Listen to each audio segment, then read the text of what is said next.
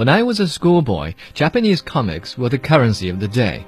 Whoever came into possession of one volume of Dragon Ball or Saint Seiya would instantly become the most popular kid, at least among the boys. During breaks and on the way home, their friendly discussions and passionate squabbles often centered on whether Vegeta could beat Goku or who among the Knights of the Zodiac was the strongest. Through the exchange of stories and opinions, acquaintances became friends, and the manga stories the shared experience of almost an entire generation. Today, if the occasion permits, reference to Dragon Ball or Saint Seiya often brings young Chinese people closer to each other. It's called the Ultron program. I'm sick of watching people pay for our mistakes. Isn't why we fight so we can end the fight and go home? Well, you amazingly failed. In the future, young adults around the world will probably have a shared topic when they meet each other for the first time at English corners or a friend's home party. That is, Marvel Studio films. Avengers Age of Ultron, the latest entry in Marvel's cinematic universe, garnered $33.9 million on the opening day in China, bringing the total global income close to $1 billion. Like all major blockbusters, the superhero ensemble has become a global phenomenon in spite of itself. I'm gonna show you something beautiful.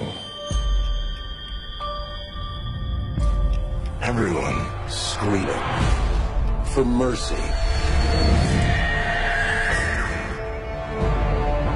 You want to protect the world, but you don't want it to change.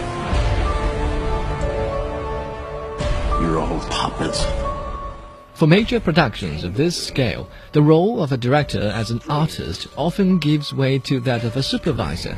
Personality and style have to come after the ability to honor deadlines and see through the production process. Director Joss Whedon may have tried to portray each of the superheroes in a different and personal light, but balancing the screen time is no easy job because most of the characters are big shots who deserve a standalone film by themselves. Plus, the director often has to surrender to the impulse of creating superpowered spectacles.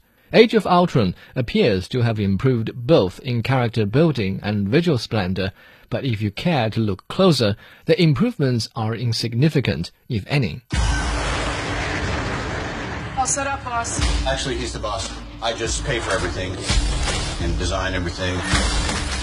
Make everyone look cooler. First of all, not all character building serves a purpose.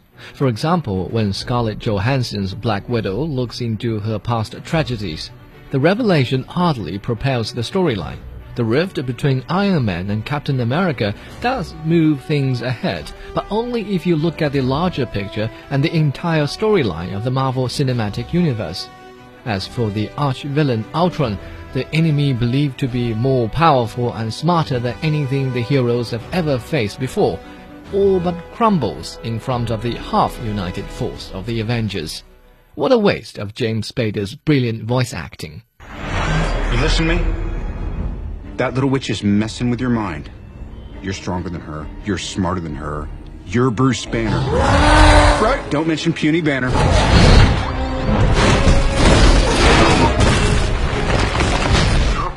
Surely there is something in these spectacles, since an unprecedented 3,000 shots have gone through enhancement during post-production. But extended fighting sequences or smooth action choreograph cannot appeal to viewers who doze off.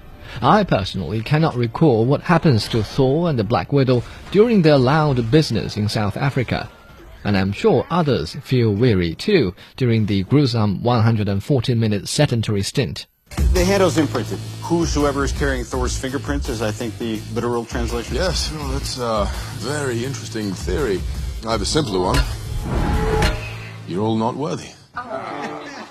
Now, these are the things I'll talk about with British co-workers, and we'll have a good time agreeing or fighting each other. And I imagine young people from different parts of the world will one day come together and enjoy a conversation about it just as much. For all its imperfections, Marvel Studio movies at least have the benefit of bringing the world together.